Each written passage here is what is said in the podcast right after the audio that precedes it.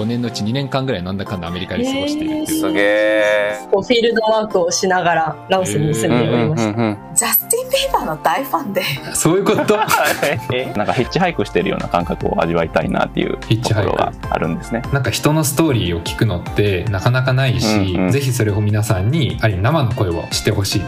人生に彩りをライフパレット。皆さんこんにちはライフパレットをお聞きいただきありがとうございますパーソナリティのゆうかです同じくパーソナリティの高やんです。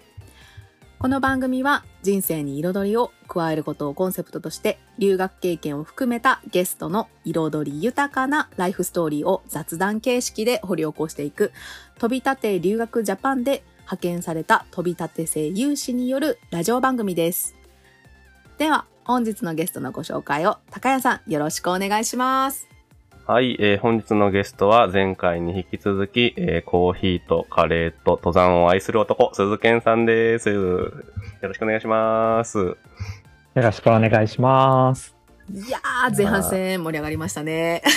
なかなかちょっとわかりやすすぎて説明が本当に聞き入っちゃってっていうところだったんですけど。なかなかね、留学のことを久々に話したので、ちょっと、伝わるかなって思って心配だったんですけど、伝わり、伝わりまくりだったと思いますけど、なんか本当に、ついこの間留学してきたんじゃないかっていうぐらい、なんかすごいわかりやすく、せ 鮮度抜群にお話ししてた感じ。間違いないねでもそれで言うとあの同じグループ会社のボーダレスジャパンという会社であの働いて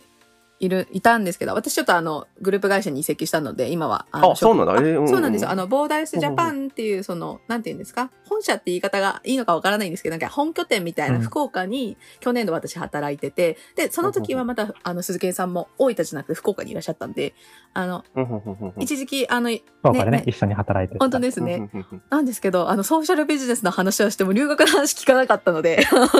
ごい初めて聞いたことがいっぱいあって、会社でなかなか学生時代の話しないよね。しないですね。まあ、確かにそうかもしれない。確かにそうかもしれない。どこの職場でもそうかもしれないですね。そうなんですよ。なんで、ちょっと新たな鈴賢さんを教えて私は、へーと思いながらあ聞いておりました。ありがとうございます。ではですね、後半では鈴賢さんの今とこれからについて、あの、伺ってまいりたいと思っております。では、改めてなんですけれども、現在はどんなことをされていらっしゃるか教えていただいてもよろしいでしょうか？はい。ありがとうございます。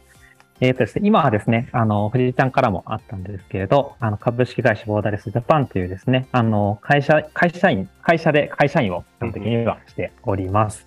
で、えっと、していることとしては、あの、ボーダレスジャパンというですね、あの、グループ会社になっているんですけれど、そのグループ全体、まあ、ボーダレスという会社が、まあ、ソーシャルビジネスというですね、うん。あの、もしかしたら皆さんも聞いたことある言葉かもしれないんですけれど、まあ、社会問題っていうですね、社会的な課題、まあ、誰かの生きづらさであったり、まあ、よく最近だと言われるような気候危機の問題とかですね、うんうんうん。まあ、そういった、まあ、諸課題に対して、まあ、ビジネスという手段を持って、まあ、経済活動を通して課題解決に取り組もうということに、まあ、結構ど真ん中で、あうん。の、頑張っているような会社ですね。で、先ほど言ったようにグループ会社なので、あの、本当に今ですね、事業はどんどん増えているんですけれど、あの、グループ会社って47個。うん。え都道府県。ありまして 都道府県と同じ数。えーおうおうおうなので拠点も本当にバラバラでして、うん。あの日本国内のそういった問題に取り組むために国内で事業を立ち上げているグループ会社もあれば、それこそ海外の、まあ、えー前半でもお話しさせていただいたような、タンザニアとかね、フィリピンもまさに、うんあの、グループ会社あったりするんあ、ですけれど、はい。そういった国で、そこの現地の課題解決に取り組むような、えー事業を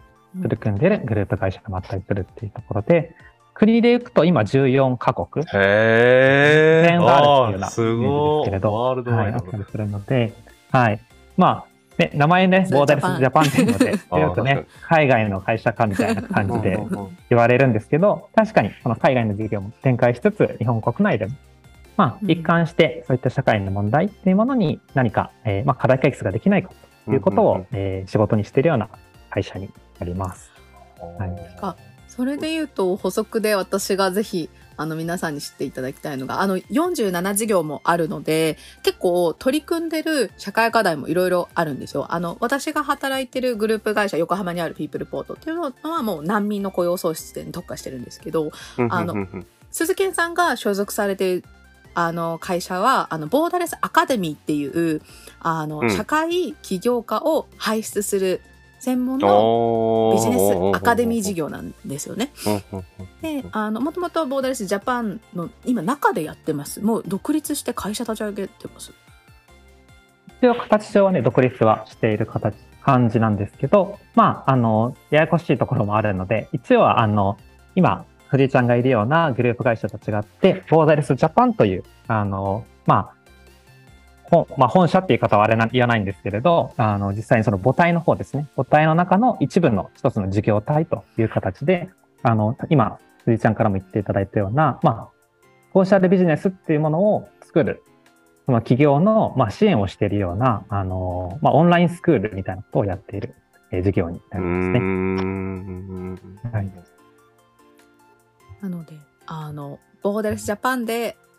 グループ内で新しいビジネスが立ち上がると、絶対そのバックには、あの、アカデミーの皆さんが サポートに入ってたりみたいな感じで、あの、私たち、あの、ボーダレスジャパンの、あの、新卒の入社メンバーもめちゃくちゃお世話になってる、あの、事業部だったりするので、でもなんか結構そこですごい気になっていたのが、あの、私が知ってる、あの、ボーダレスの先輩の鈴健さんの情報って、あの、ボーダレスジャパンに入社して、もともと社会起業家で、自分で事業立ち上げようっていう夢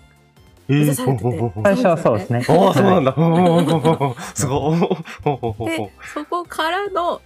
あの、し入社メンバー、あの、しえっ、と、新卒メンバーの採用担当も、あの、経験されて、あーいわゆる、あの、他の会社で人事っていうくくりがあってるのかわかんないんですけど、そういった採用担当も経験されて、そうでで,、うん今、アカデミー事業っていう社会起業家の、まあ、支援、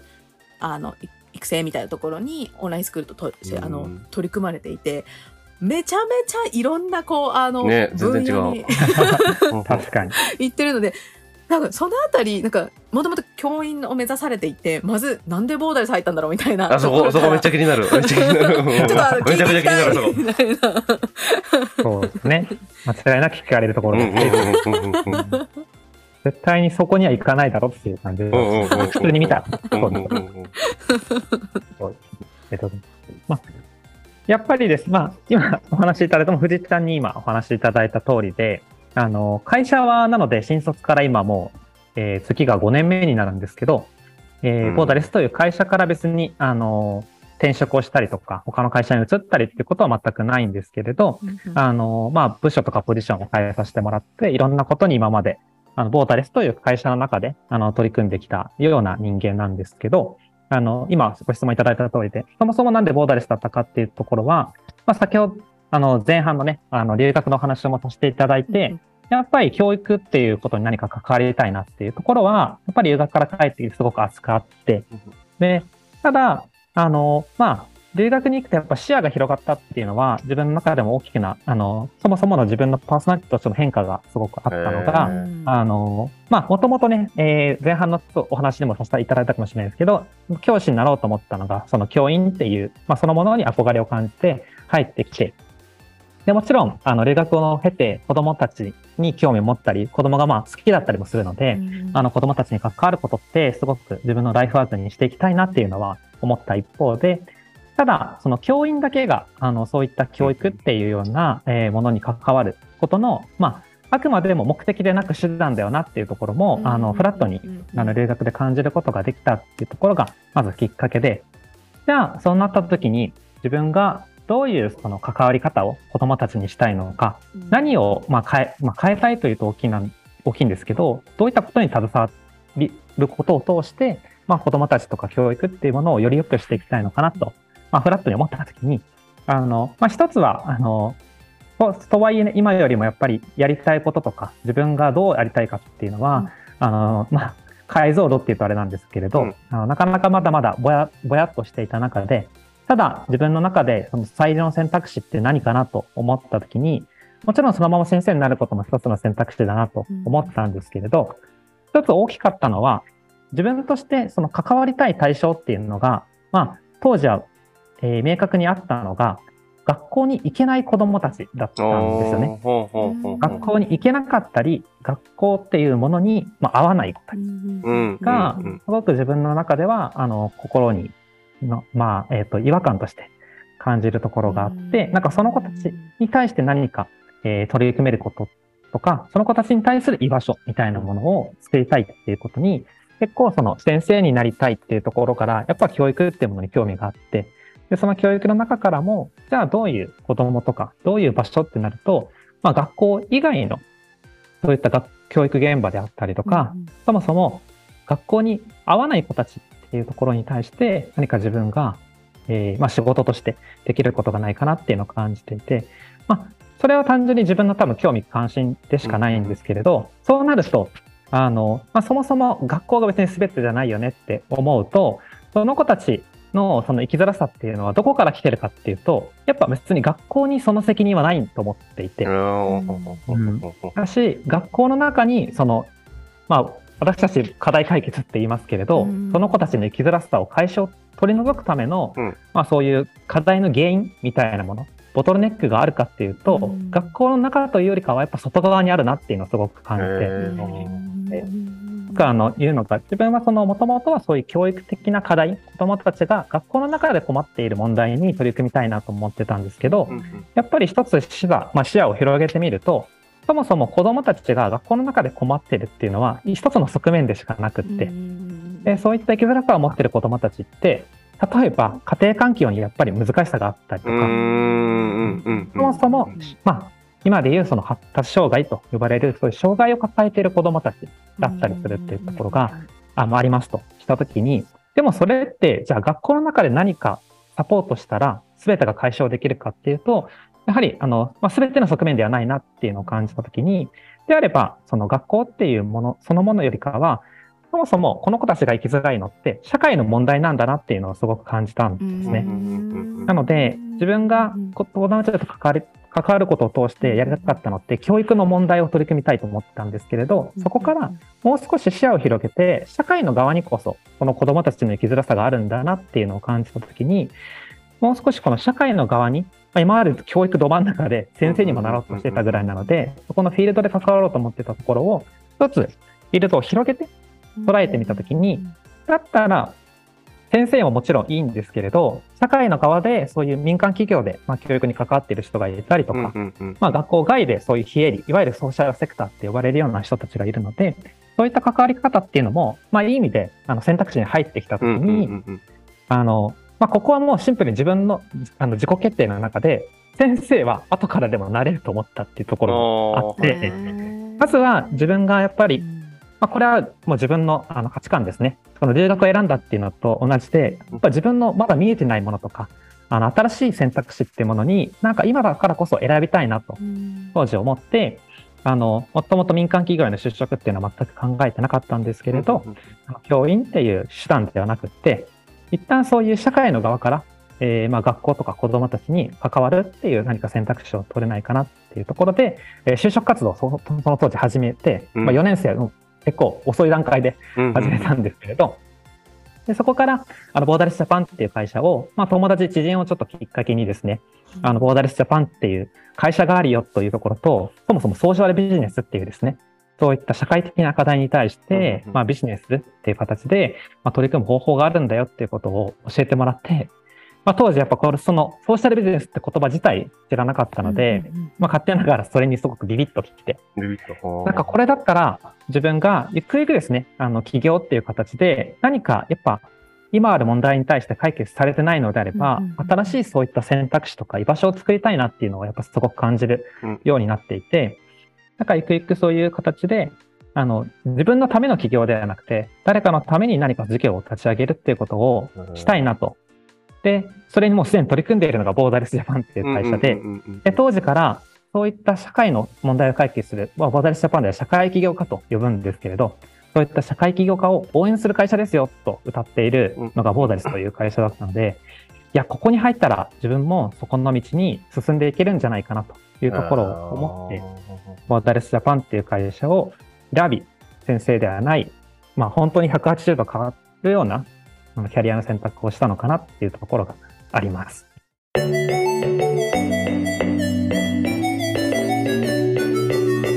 ライフパレット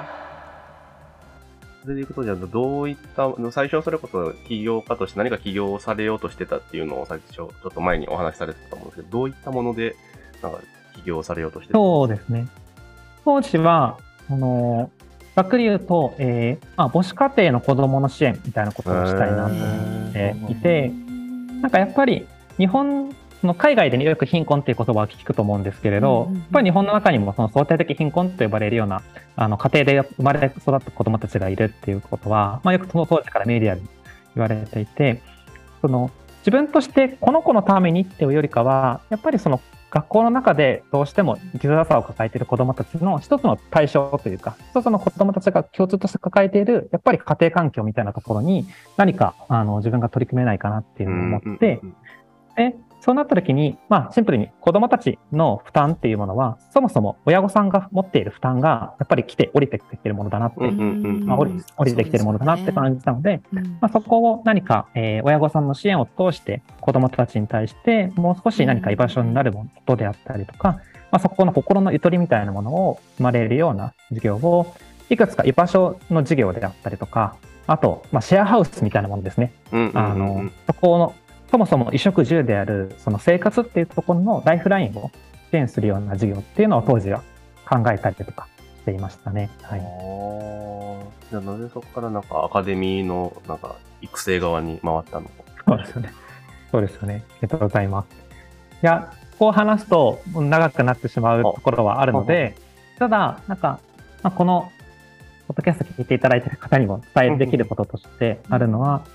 やっぱり当時すごく自分が、あの、まあ、社会人になってみて、あの、一つ感じるのは、人のやりたいことなんてどんどん変わるよねっていうことをすごく思っていて、で、あ、高橋さんめちゃめちゃなめちゃめちゃ納得してる。めっ ちゃ納得してる。なんですよ。それって結構真理だ、真理だし、それを自分が結構受け取れる。で、相手、あ自分の中でそれを、あの、棚卸しできるかってすごく大事なことだなと思ってうんいますと。で、その答えというか一つの自分の選択が起業ではなくって、あの、起業家を支える側になりたいなと思って。のが自分の答えなんですね。で、それはなんでかっていうと、やっぱり一つは、あの、企業にやっぱ囚われていたというか、自分の中でそもそもやりたいことっていうのが、企業っていうものを通してじゃないと、まあ、成し遂げられないと当時は思っていたっていうのもあるんですけれど、なんかそういった、結構、あの、やり方とか、人、まあ言ってしまったら、人、他の人からの見見え方みたいなものが、すごく、あの、なんだろうな、自分の中に比重が大きかった部分があったのかなと思って、まあ言ってしまったら起業しますってかっこいいじゃないですか。かっこいい。わかる。わかる。で、正直やっぱ当時就職活動する中でも、あの、ドストライクで自分のやりたいことに、その先ほどの子供たちの問題に取り組んでる会社があったか、団体があったかっていうと、なかったんですよね。で、そうなったら、もちろん他の会社に入って何か経験を積むこともできたと思うんですけど、起業するっていうもの自体にやっぱ憧れを感じていた。で、それは果たして自分の内側から来ているものかっていうと、やっぱり見え方とか、ああ、の、なんか、良し悪しみたいなものを選んでたなと思って、なので自分の物差しで選べてなかったなっていうのを思って、で、結局やっぱりその、じゃあいざ自分が起業しますというか、起業に向かっていくってなると、やはり自分の心の中に違和感を感じることがやっぱり多かったり。とか、逆にじゃあ違和感を感じないもの、自分があの熱中してできるものって何かって思った時に、そこが結構、これまでのちょっとお話とつながってくるのが、自分は人に関わることとか、何かを一緒に考えることってすごく好きだなと思っていて、それは別に自分のやりたいことじゃなくていいんだなというか、自分の好きなものとか、あの自分がやりたいことじゃなくても、これ当時からすごくあったのが、自分先生になりたいと思った時にも、よくその自分の中のよく思い出す光景として、あの、ちょっと話がずれるかもしれないんですけど、あの、高校時代にあのテスト期間になると、うん。友達に結構あの教えることがあったんですよね。っていうのは、得意不得意がすごくあの教科の中で分かれる人間で、うんうんうん。高いと国語と、まあ、文系の教科すごく得意だったんですけど、まあ、数学が苦手みたいな人間で、で、その人に何かを教えたりとか一緒に考えることで、自分のやっぱり知識とか経験っていうのが深まることがすごく多くって、高校時代。で、それがすごく自分心地よかったなっていうのを、まあ当時振り返ると今思い出して、で、まあ言いたいこととして、そのやりたいことっていう話を今先ほどしたんですけれど、大事なのって、やっぱ自分がありたい姿というか、よく、ちょっとカタカナ的に言うと、その、あの、to do で、to do したい、do したいことって何って言われることって、まあ日本でもそうです。し、自分もやっぱり考えることとして、その問いが多多いなと思うんですけど、まあ本当 to be だなと思っていて、あの、自分がどうありたいかっていうことを大事にしようと思えたときに、やっぱりそれは起業することじゃなくていいし、もっともやりたいことよりも自分がしていて楽しいことであったりとか、なんか誰かに関わっていて嬉しいと思えること、まあ夢中になれることみたいなものに、もう少し自分に素直になれてもいいのかなと思ったときに、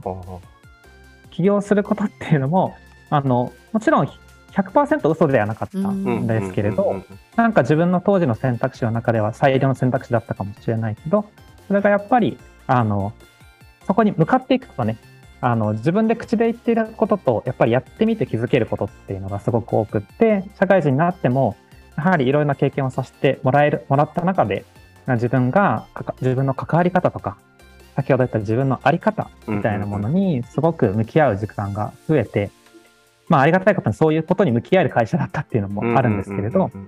やっぱり自分があの起業して社会を良くしていくってことに何か貢献するのも一つだけど、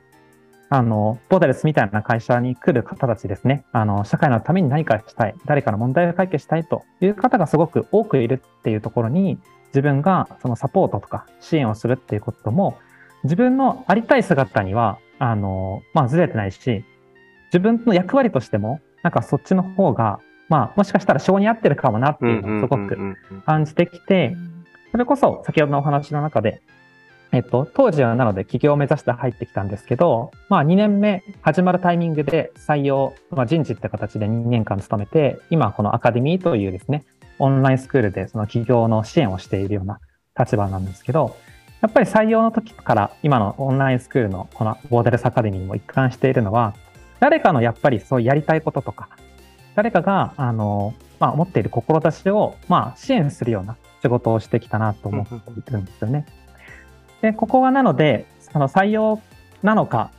オンラインスクールの先生なのかっていうのは、正直自分の中ではそんなに大事じゃなくて、一貫してるのは自分が誰かと関わってその人のやりたいこととかその人の夢を応援できている存在で入れてるかどうかっていうことそれ自体がすごく自分の中では大事だったので周りからはですねすごくいろんなことしてるねっていう確かに見られるんですけれど自分にとっては一つ起業をやめたっていうのが大きなターニングポイントでそこからは自分のやりたいことではなくて自分のありたい姿とか誰と、誰に何したいかっていうことにすごく、まあ、舵を向けられたっていうところが、あの、まあ、自分がこうして今、そういう、まあ、お仕事をしているっていうところの、まあ、ちょっとしたプロセスになっているのかなと。いやめちゃくちゃ面白いですね。このビーイングの話とかは僕大好きなので、そういういきさつがあったね。やっぱ表面上はその do しか見えないじゃないですか。例えば SNS とかで発信してたり、なんか Facebook とかで発信してたとしても、鈴賢さんのその do の部分しか見えてなかったんですけど、その奥底になんか一貫した、なんか to be の being の部分がある、あったっていうのがここで聞けて僕はちょっとゾクゾクしております、めちゃくちゃおもろい、これ。ありがとうございます。ありがとうございます。ありがとうございます。いや、でも改めて、これ、あの、ね、飛び立て留学をこう、したいって志してくださる学生さんって結構留学した後に学生企業とかあの普通に社会人になってから起業とかされてる方も多いのでなんかそういう起業しようかなって考えてる人にも聞いてほしいなというかなんかいろんな、うん、あのやっぱビーングがあって、こう起業っていう手段を取った時に、改めてすごい確固たるこう決断というかね。なんかやっぱ腹の座り方が違うと思うのでなんかそういうのはちょっと私も今、あの、絶賛迷子になってた時期が去年とかはあったので、すごい先輩の声として、うわあなるほどと、いろいろ私も、あの、感じていたんですけど。そうなんですね。だから日本だあ、あの、一言だけ、はい、あの、その、やりたいことっていう形で、その起業しましたっていうのは、うん、やっぱすごい決断だし、すごい、その行動力っていうのは、うん、なんか、その子の特あの、なんだろうな、特徴というか得意分野だし、なんか大切なところだなと思うんですけど、なんか特に企業みたいなものだとなおさらだかなと思うんですけど、なんかやりたいことをやり始めて、なんか自分がそれをなんか違うかもとか、失敗してうまくいかなくなると、まあやめたくなるけれど、うんうんうん一回やりたいことって 言ってしまうと、うんなかなかなんかやめられないんじゃないかっていう。うんうんやりたいことっていうものに比重がかなり、あの、その人の、まあ、評評価というとあれなのかもしれないですけど、それをやり続けなきゃいけないみたいなことに結構陥りがちかなと思うんですけど、まあ、さっきちょっとお話しさせていただいた通りで、まあ、ありたい姿みたいなところにさえ向き合えていれば、さっきね、あの、竹谷さんに言っていただいた通りで、競争その人のやり、やってることってどんどん変わってるなって思われたとしても、自分の中にその B としてね、一貫しているものがあれば、なんかそれってその人の人生にとってなんか間違いじゃないし、うんうんうんうん。その人があの周りの見せ見てかけではなくって、うん自分のこうしたいっていう価値観に従って生きている、まあ、証拠なのかなって思えるので、なんか、まああの、うちの会社は特にその起業したいっていう自分もそうですし、藤井ちゃんみたいな、えー子が来るような会社なので、なおさらそういうあの、その人の見せかけ、表層ではないところをやっぱ大事にしようっていうのは、うん、感じるし、そこをなんか自分も大事にしていきたいなって改めて思いますね。はい。染みますな、本当に。ね。これちょっとなんか、どっかのね、サウナとか行きながらじっくり聞きああ、サウナでたい。話したいね、これ。サウナ一緒に行かないテントサウナでこれ話したいね。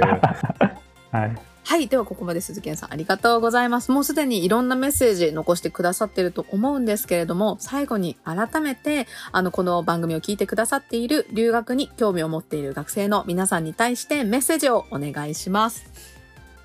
はい。ありがとうございます。そうですね。あの、自分も当時留学に行ってみて、あのすごくいい経験ができたなっていうのは、今振り返ってもすごく感じることで、うんその、まあ、留学そのものの経験っていうのもすごく貴重なんですけれど、やっぱり、あの、自分としても、あの、自分の経験からも通して感じたのが、その留学って自分で行こうとしなかったら、うん。あの、かなり選ぶのが難しいものだなと思って確かに、確かに。っていうのも特に飛び立てとかだとそうだと思うんですけどうんうんうんうん。留学計画書っていう。それこそ大学でね交換留学行きますってなったらもう選択肢がある程度あって、にうんである程度もうこういうところに入ってこういうこと学びますって決まってると思うんですけど、全部自分で決めないといけないと思うんですよね留学っていう一つのパッケージの経験を積むために。うんうん。でやっぱりあの前半でもお話ししたようにその自分で選ぶっていう選択をあのたくさん経験を積める。しかもあの海外に行ったら自分のことを知らないし言葉さえあの伝わるかわからない環境の中でやっぱり自分っていうものがどうしたいのか誰に何をしてほしいのかっていうことをやっぱ日本にいる以上にあの選択肢としても、えーまあ、迫られる部分が多いしいい意味だと思っていてうんうん。ポジティブな意味で、あの、いろんな選択をする経験が積める、あの、いい機会なのかなと思うので、もちろん、あの、海外に興味があって、留学に行くっていうのも一つの、あの、素敵な選択だなと思うんですけど、あの、海外に行くことっていうのを一つ手段にして、自分がやりたいこととか、まあ、先ほど話した、自分がどういう人生を送りたいのか、自分がどうありたいのかっていうことを考える経験って、やっぱりたくさんのことを選択した先にしか見えてこないなってまあ社会人になってうん。あの、まだまだ20代後半かもしれないですけど、たくさん経験させてもらってくる中で、たくさん選ぶ経験が何よりも自分のあの人生をまあ豊かにするのかなと、個人的には思っているので、そういった選択を積む、そういった経験としても留学がおすすめかなと思っているので、ぜひぜひ、あの、飛び立てを活用してもらえればと思いますし、留学って選択をポジティブに選んでもらえたらいいなと思います。はい、ありがとうございます。ではそろそろね、あの名残惜しいんですけれども後半戦終了のお時間が近づいてまいりましたので、エンディングに移ってまいりたいと思います。ではエンディングです。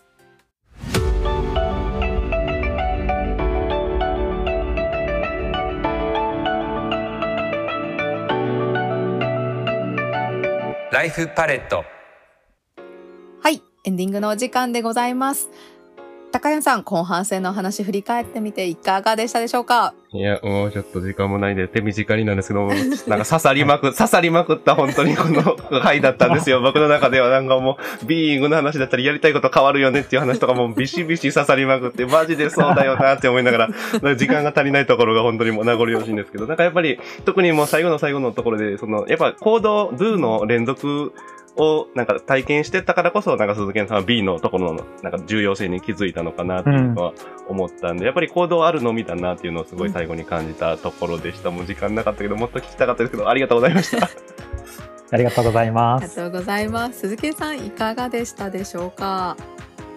いやー、やっぱり話すことってすごくあの楽しいなっていうのをまず、あの、お二人と話して感じたところと、やっぱりなんか自分の経験のその棚卸しみたいなことをこの時間でさせていただいて、改めて自分が大事にしたいこととか、あの高谷さんにもね、いろいろとあの相槌を入れていただいて、確かに自分そういうところあるなっていうのを感じることがお二人と話していて、あできたので、あの自分としてもすごく貴重な時間だったなと思います。ありがとうございます。ありがとうございます。いや改めて私もあの飛び立てであり会社の先輩である鈴木さんなんか新たな一面というかなんか奥底にあるものにこう触れれた気がしていてなんか改めてすごいこのラジオをあの23回聞き直したいっていうのを思っておりますので、ね、多くの人に聞いていただければなと思っております。では、ライフパレット後半のお話は以上でございます。お聞きいただいた皆さん、本当にありがとうございました。今回のゲストは、鈴健さんでした。ありがとうございます。ありがとうございます。ありがとうございます。ではでは、次回のゲストのお話も皆さんぜひ楽しみにしていてください。それでは、また来週。